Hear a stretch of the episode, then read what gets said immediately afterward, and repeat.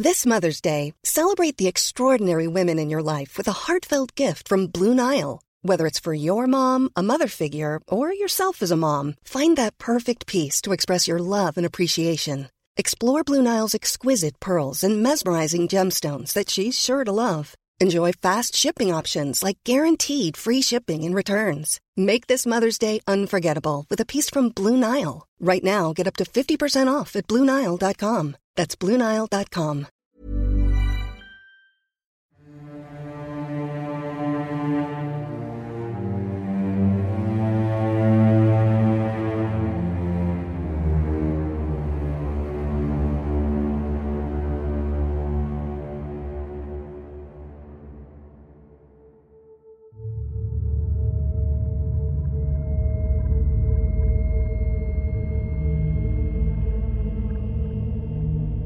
En el año 2014, dos amigas de apenas 12 años estaban convencidas de que Slenderman, la creepypasta más famosa del Internet, no solo las acosaba y vigilaba continuamente, además, el paranormal ser amenazaba sus vidas y las de sus familias. Para salvarse, según una de ellas, tenían que convertirse en ayudantes de Slenderman y vivir en su mansión. Pero para ello, tendrían que pagar un alto precio. La sangre de su primer víctima. Esta es la historia de Slenderman, parte 2. La víctima.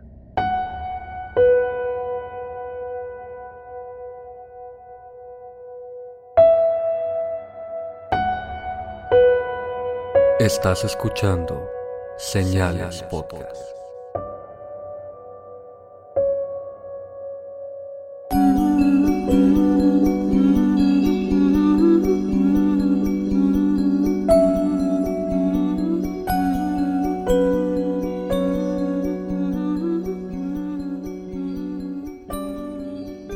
Buenas noches y gracias por acompañarnos en un nuevo episodio de Señales Podcast. Los invitamos a que visiten nuestro canal de YouTube, se suscriban, le den like a los videos y le pongan la campanita para cuando saquemos video. Y si nos están escuchando en Spotify, Amazon Music o donde sea, síganos también porque nos ayuda bastante. Tired of ads interrupting your gripping investigations? Good news. Ad-free listening is available on Amazon Music for all the music plus top podcasts included with your Prime membership. Ads shouldn't be the scariest thing about true crime. Start listening by downloading the Amazon Music app for free or go to amazon.com slash true crime ad free. That's amazon.com slash true crime ad free to catch up on the latest episodes without the ads. Ahora vamos con la segunda parte de este enigmático ser paranormal. En el primer episodio hablamos de los orígenes de Slenderman, mis teorías locas de que pudo haber sido un hombre sombra, el hombre del sombrero, el diablo, tu abuelita disfrazada. Pero ¿qué pasa cuando la realidad se encuentra con la ficción? Esta es la historia de la víctima real de Slenderman. Anissa Weyer nació el 10 de noviembre del 2001 en la comunidad de Waukesha, Wisconsin, hija de Bill y Christy Weyer. Anissa era aparentemente una niña normal, practicante de coro de la escuela y tiene el cuarto perfecto que toda niña desea. Cubierto de rosa por todos lados, adornos de mariposas y flores, alfombrado, una enorme ventana hacia los árboles del jardín, peluches y Tyre, su gato. Cuando Nisa comenzó el sexto grado y viajaba en el autobús escolar en el 2013, conoció a Morgan Geyser, con quien formó amistad inmediatamente. Morgan Geyser nació el 16 de mayo del 2002 y es hija de Angie y Matt Geyser. No solo vivían relativamente cerca una de la otra, además sus personalidades eran muy parecidas. Generalmente viajaban solas en el autobús, compartían gustos y eran un tanto antisociales, con excepción de una niña más, quien comía con ellas en la escuela ocasionalmente. Morgan tenía esta amiga llamada Peyton Lutner, y ellas se conocían desde el kinder, pero se hicieron mejores amigas desde el cuarto grado. Aunque Peyton vivía del otro lado de la comunidad o de la ciudad, por lo que solo se veían en la escuela, así que Anissa rápidamente reemplazó a Peyton, aunque las tres solían hacer planes juntas. Tanto Morgan como Anissa Oscar eran niñas que sufrían de bullying, que las ignoraban, y hay razones no justificables obviamente, pero siempre eran estas niñas, entre comillas, raritas. Más retraídas, más más independientes del resto de la vida social de, la primaria, ¿no?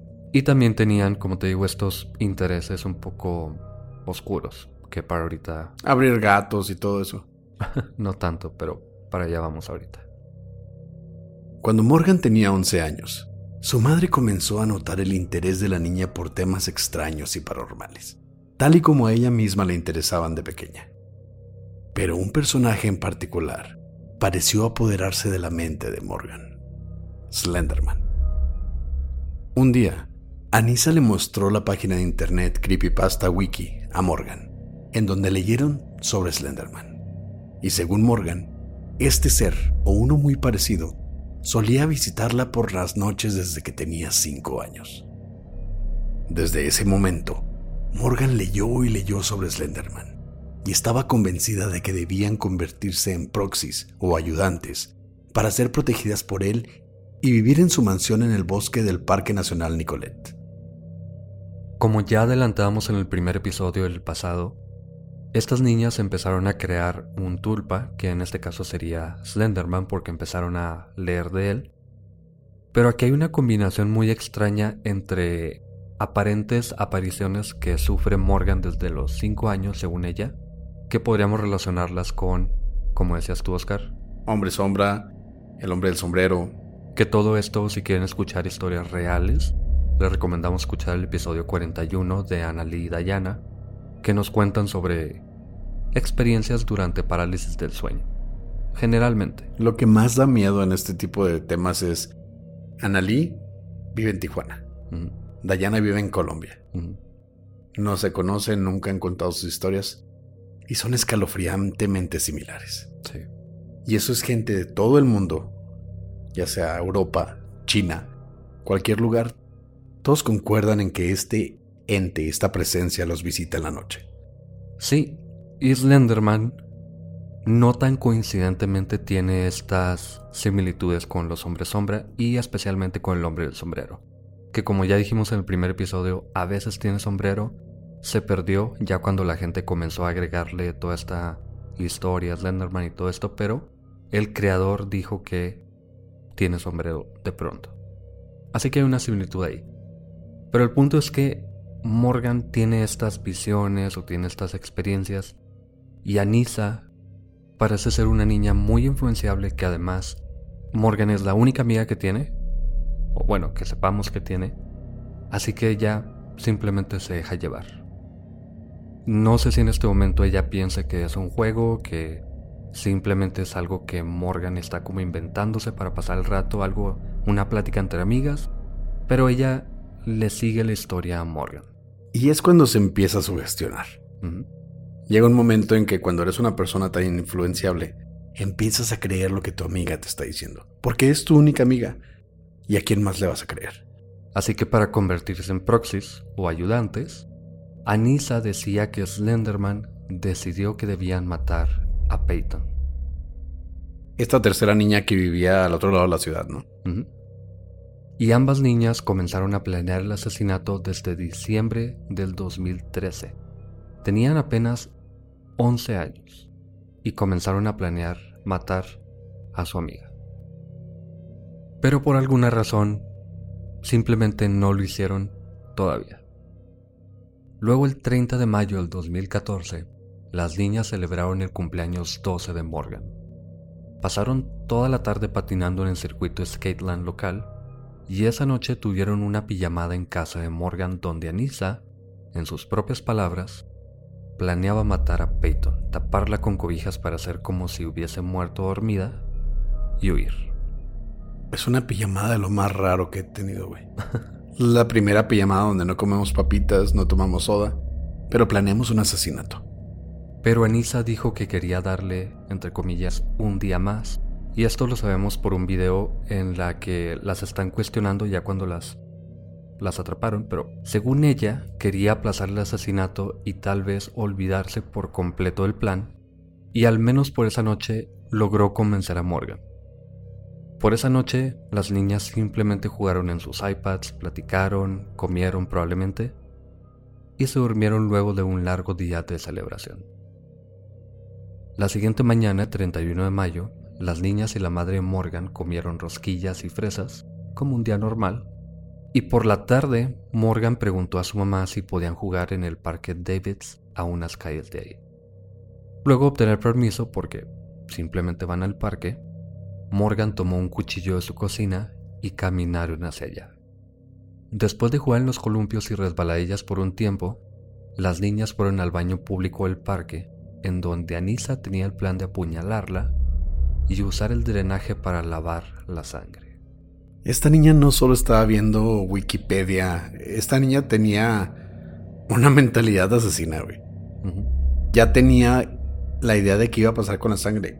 Realmente, aparte de matarla, ya sabía qué se tenía que hacer. Y cómo ocultarlo también. Sí. Eso, ese es el detalle aquí principal que viene a jugar un papel importante en el juicio.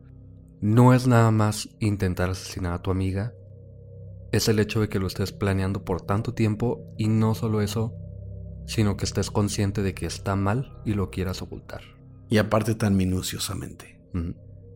Según ella, había leído en Creepypasta Wiki que era más fácil matar a una persona si están dormidas o inconscientes, ya que te puedes ver en el reflejo de los ojos de una persona despierta. Y en sus palabras, no querrías matarte a ti misma. Así que le pidió a Peyton que se durmiera o cerrara sus ojos. Además, no quería escucharla gritar, porque es algo que ella no soporta. Esta entrevista que le hacen a tanto a Morgan como a Nisa y que está en el documental de Beware the Slenderman, que alguien lo puso en el grupo, por cierto, después del capítulo anterior, véanlo, está buenísimo.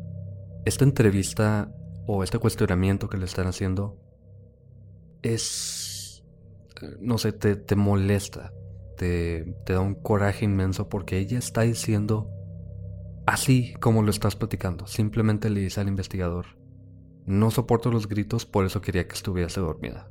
O yo no me quería ver en el reflejo de sus ojos, así que preferiría que estuviese dormida o que cerrar los ojos, porque sería estarme viendo matándola. Y así lo hice con una tranquilidad impresionante da mucho coraje, la verdad. Sí, la verdad yo estoy en contra de maltrato y todo, pero sí te dan ganas de... Soltarle un chingazo. Sí, reservamos los comentarios. yo no me lo reservé. Pero Peyton no quiso hacerlo. Tal vez sintiendo que algo estaba por pasar. Pero antes de poder reaccionar, Anisa la tomó de la frente y golpeó su cabeza con la pared detrás de ella. Morgan entonces sacó el cuchillo de entre sus ropas y se lo intentó dar a Anisa. Pero ambas comenzaron a discutir sobre quién tenía que hacerlo, mientras Peyton estaba inmóvil de miedo, dolor y confusión. Luego de un rato, Morgan y Anisa cambiaron de estrategia. Le dijeron a Peyton que jugarían a escondidillas. Así que Morgan se quedó en el baño mientras Anisa tomó a Peyton de la mano y la llevó entre los árboles. Morgan las encontró después de contar hasta cero, escondidas detrás de los árboles, en donde le dio el cuchillo a Nisa diciéndole, no puedo hacerlo, tú sabes dónde son los puntos débiles. Pero Anisa le regresó el cuchillo y le dijo, tú hazlo, con todo, como loca, asegúrate de que caiga. Morgan respondió, no lo haré hasta que me digas que lo haga. Anisa entonces caminó unos metros, la miró a los ojos y dijo, Morgan, ahora, mientras volteó a un lado. Morgan tiró a Peyton al suelo y se sentó sobre sus piernas. Acercó su cara a la de ella. Le susurró, lo siento mucho.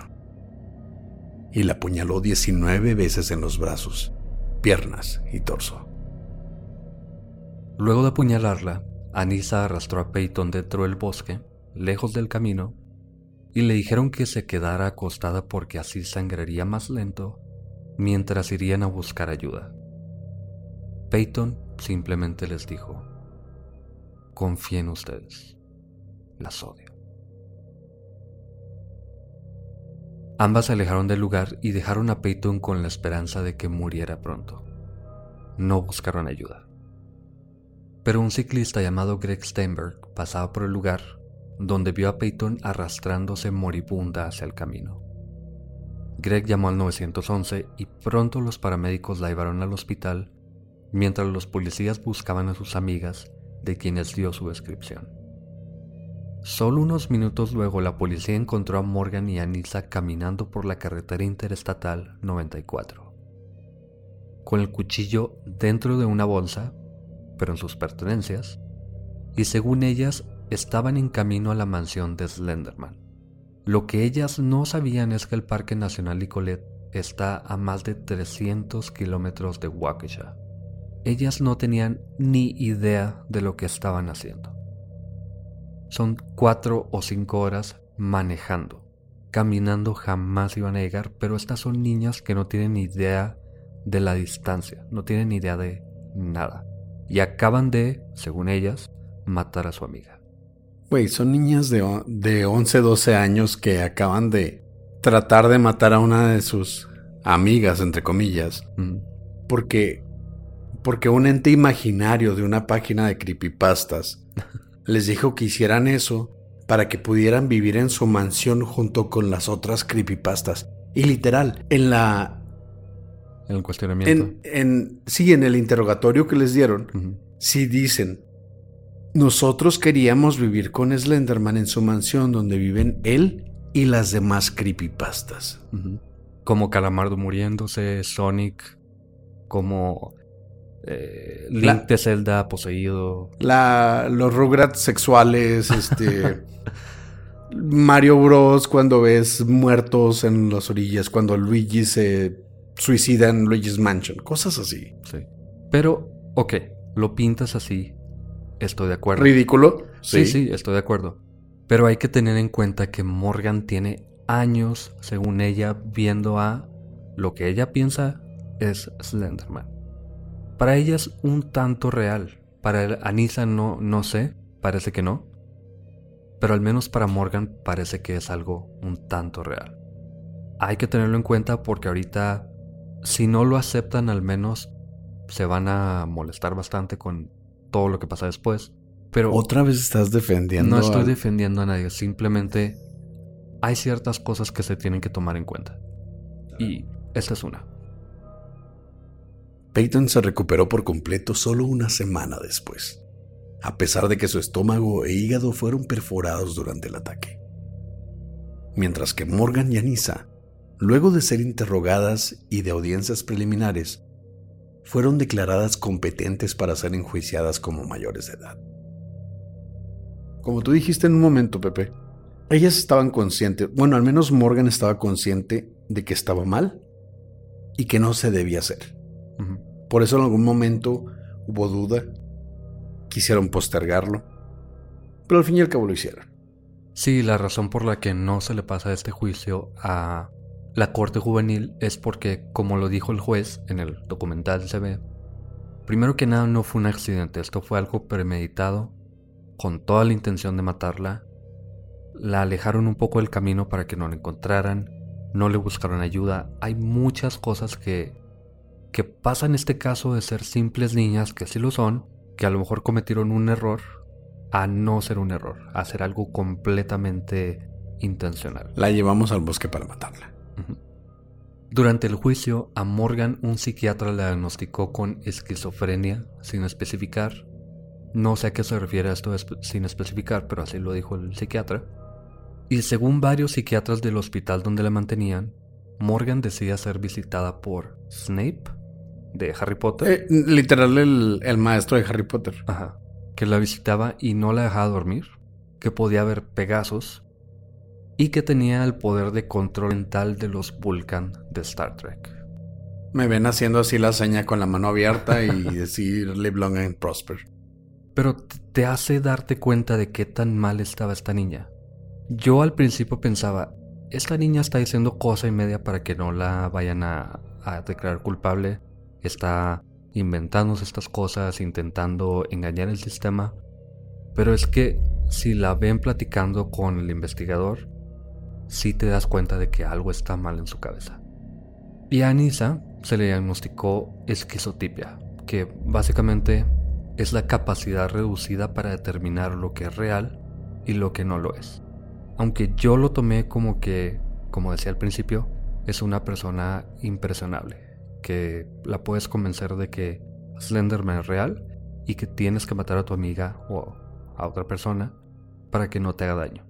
No quiere decir que se lo crea, pero no tiene la capacidad por ser niña, y yo no soy ningún experto ni nada, pero pienso que tiene que ver su muy poca edad. Y su imaginación. Y su imaginación para no poder distinguir si esto es algo real o no. Porque Morgan estaba totalmente convencida. Y tú como niña y mejor amiga de ella, ¿cómo sabes o cómo tienes el coraje, digamos, o la determinación para decirle, sabes que no, lo que me estás diciendo no es real? Creo que muy pocos niños de esa edad tendrían realmente la fuerza mental para hacer eso con su mejor amiga además. Sí, yo ya las veía todas en la mansión Foster para amigos imaginarios, viviendo con Slenderman y todas las criaturas bonitas esas de suicidios y asesinatos y calamardo muerto.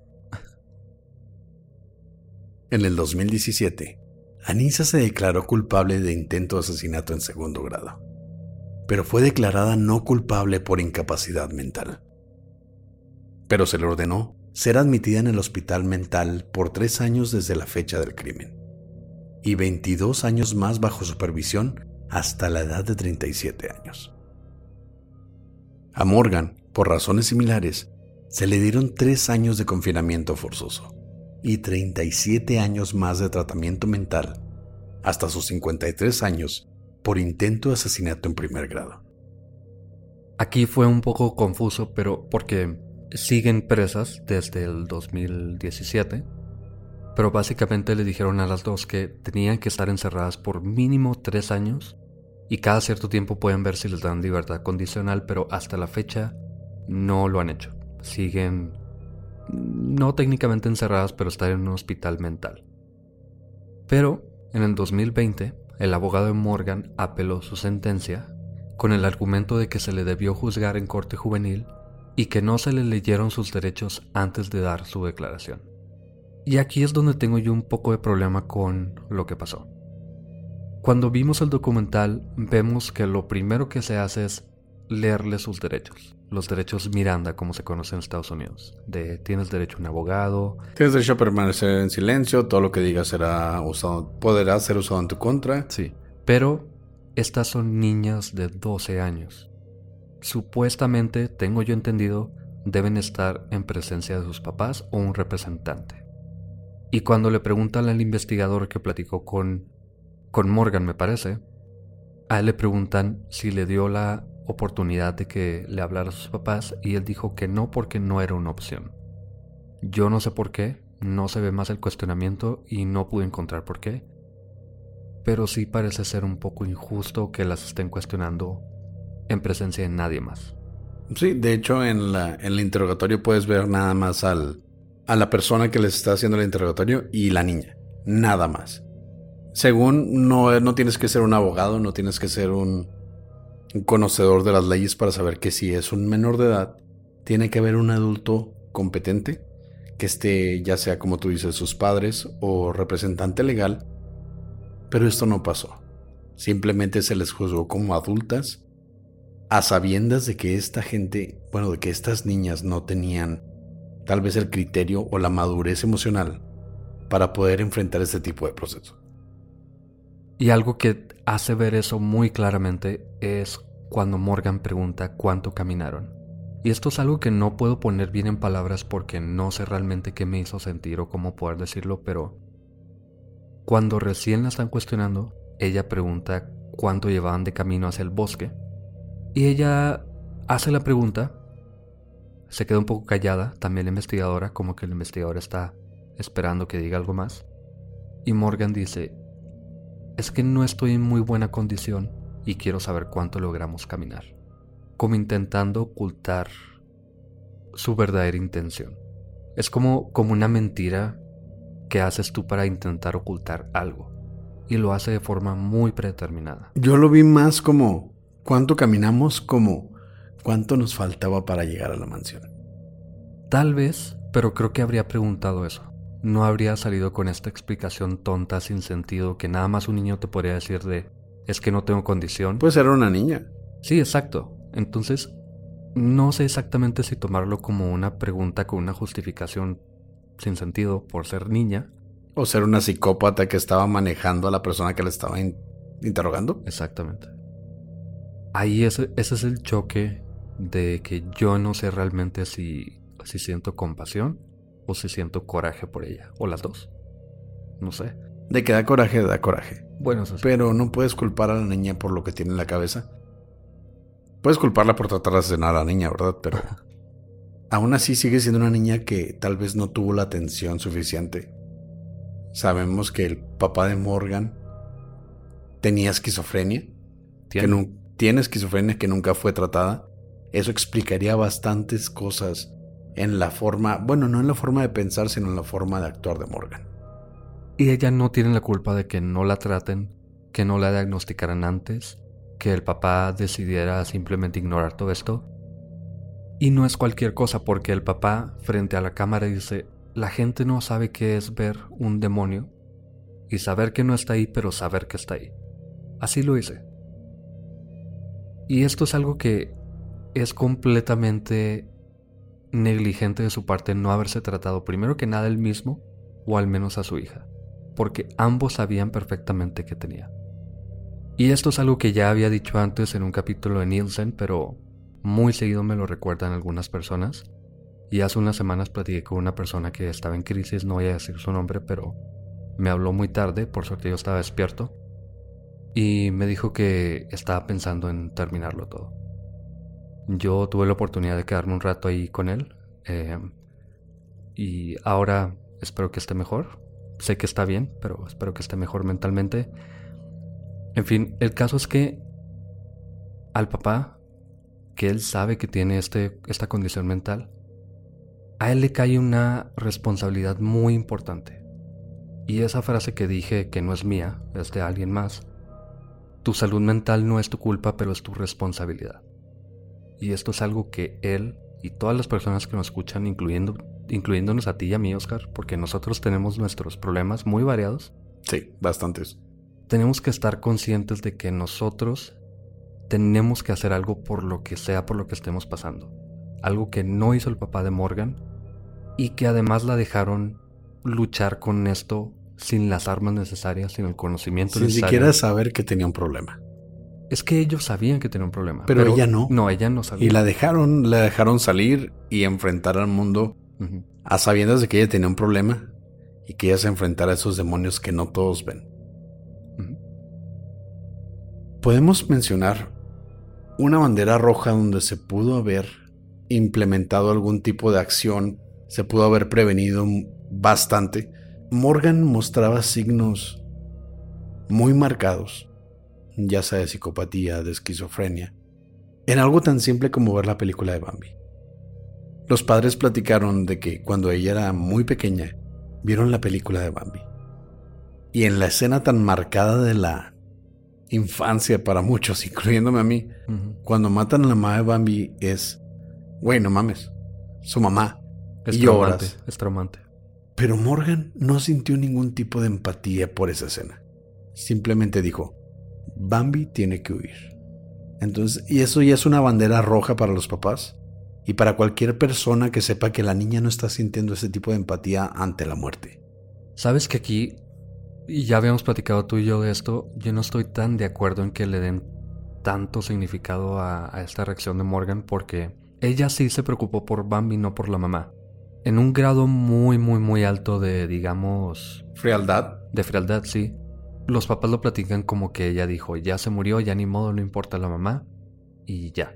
Pero yo lo veo como, Bambi tiene que correr. Instinto de supervivencia. No instinto de supervivencia. De autopreservación. Bambi es el personaje principal, es bebé o niña, o es un personaje infantil Y ella supongo que tiene más conexión con Bambi que con la mamá. Así que si no lloró por la mamá de Bambi, al menos sí se preocupó por Bambi. Es un psicópata. Yo lloré mucho. Sí, entiendo, y hay personas que van a sufrir por los dos, pero no sé, a mí se me hace que lo pusieron como un intento de pintarla más, más inocentemente a ella. O más como algo está mal en su cabeza. Que sí está mal, pero yo creo que este tipo de cosas no realmente no apuntan a algo tan serio. En este caso sí, obviamente. Pero en un niño, a cualquier otro niño, no creo que sea algo tan marcado. Si mi, niño, que ficticio, porque no quiero hijos, por todo lo que hemos leído, por todo lo que hemos platicado de casos, yo no quiero tener un hijo, no quiero que sea un asesino serial, no quiero que quede Slenderman, etc. Si mi niño no llora cuando matan a la mamá de Bambi, lo mando al, a la mina, güey. ok. Y bueno, un punto que no supe dónde meter. Ellas creían, o al menos Morgan creía, que la mansión de Slenderman está en el bosque. Intenté buscar por todos lados de dónde salió esta información de que está en el bosque específicamente de Nicolette, que está en Wisconsin. No encontré absolutamente nada, como que ella se lo saca de la cabeza, pero sí hay una relación en que la mansión es el cuarto mapa del juego Slenderman Shadow. Así que Morgan simplemente toma lo que encuentra de Slenderman, cualquier cosa, en este, en este, caso la mansión, y lo mete a su realidad. Sí, genera una realidad propia. La verdad está muy difícil saber qué pudo haber pasado. No puedo culpar a las niñas por lo que hicieron. Obviamente hubo falta de atención por parte de ya sea los padres, todos legales, hasta los mismos profes de las escuelas debieron de haber notado que algo estaba mal, se puede guiar a un consejero, etc. Pero no vamos a buscar culpas.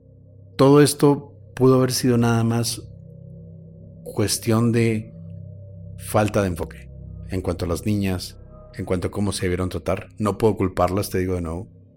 Pero aún así, esta imagen de un ser tenebroso que estuvo de alguna manera manipulando a tanta gente, llegó a materializarse. Una niña estuvo al borde de la muerte por eso.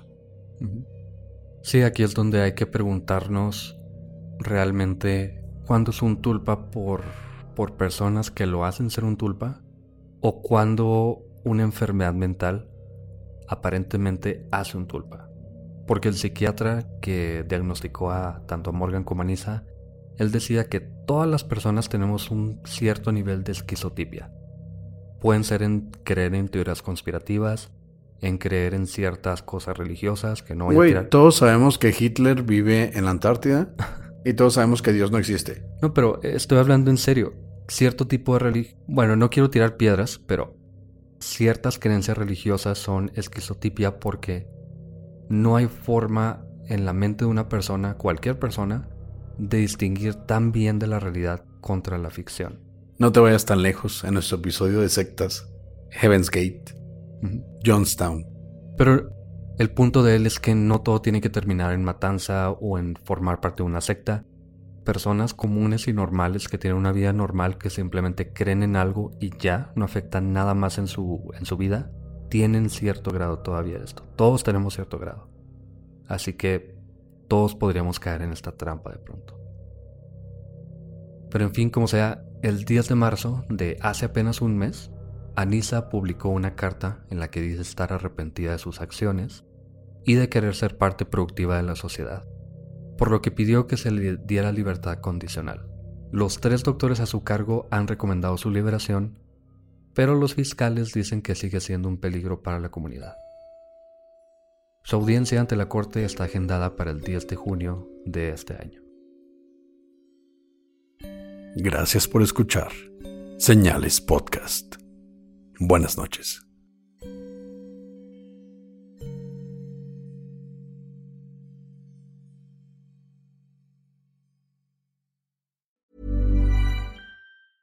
Tired of ads interrupting your gripping investigations?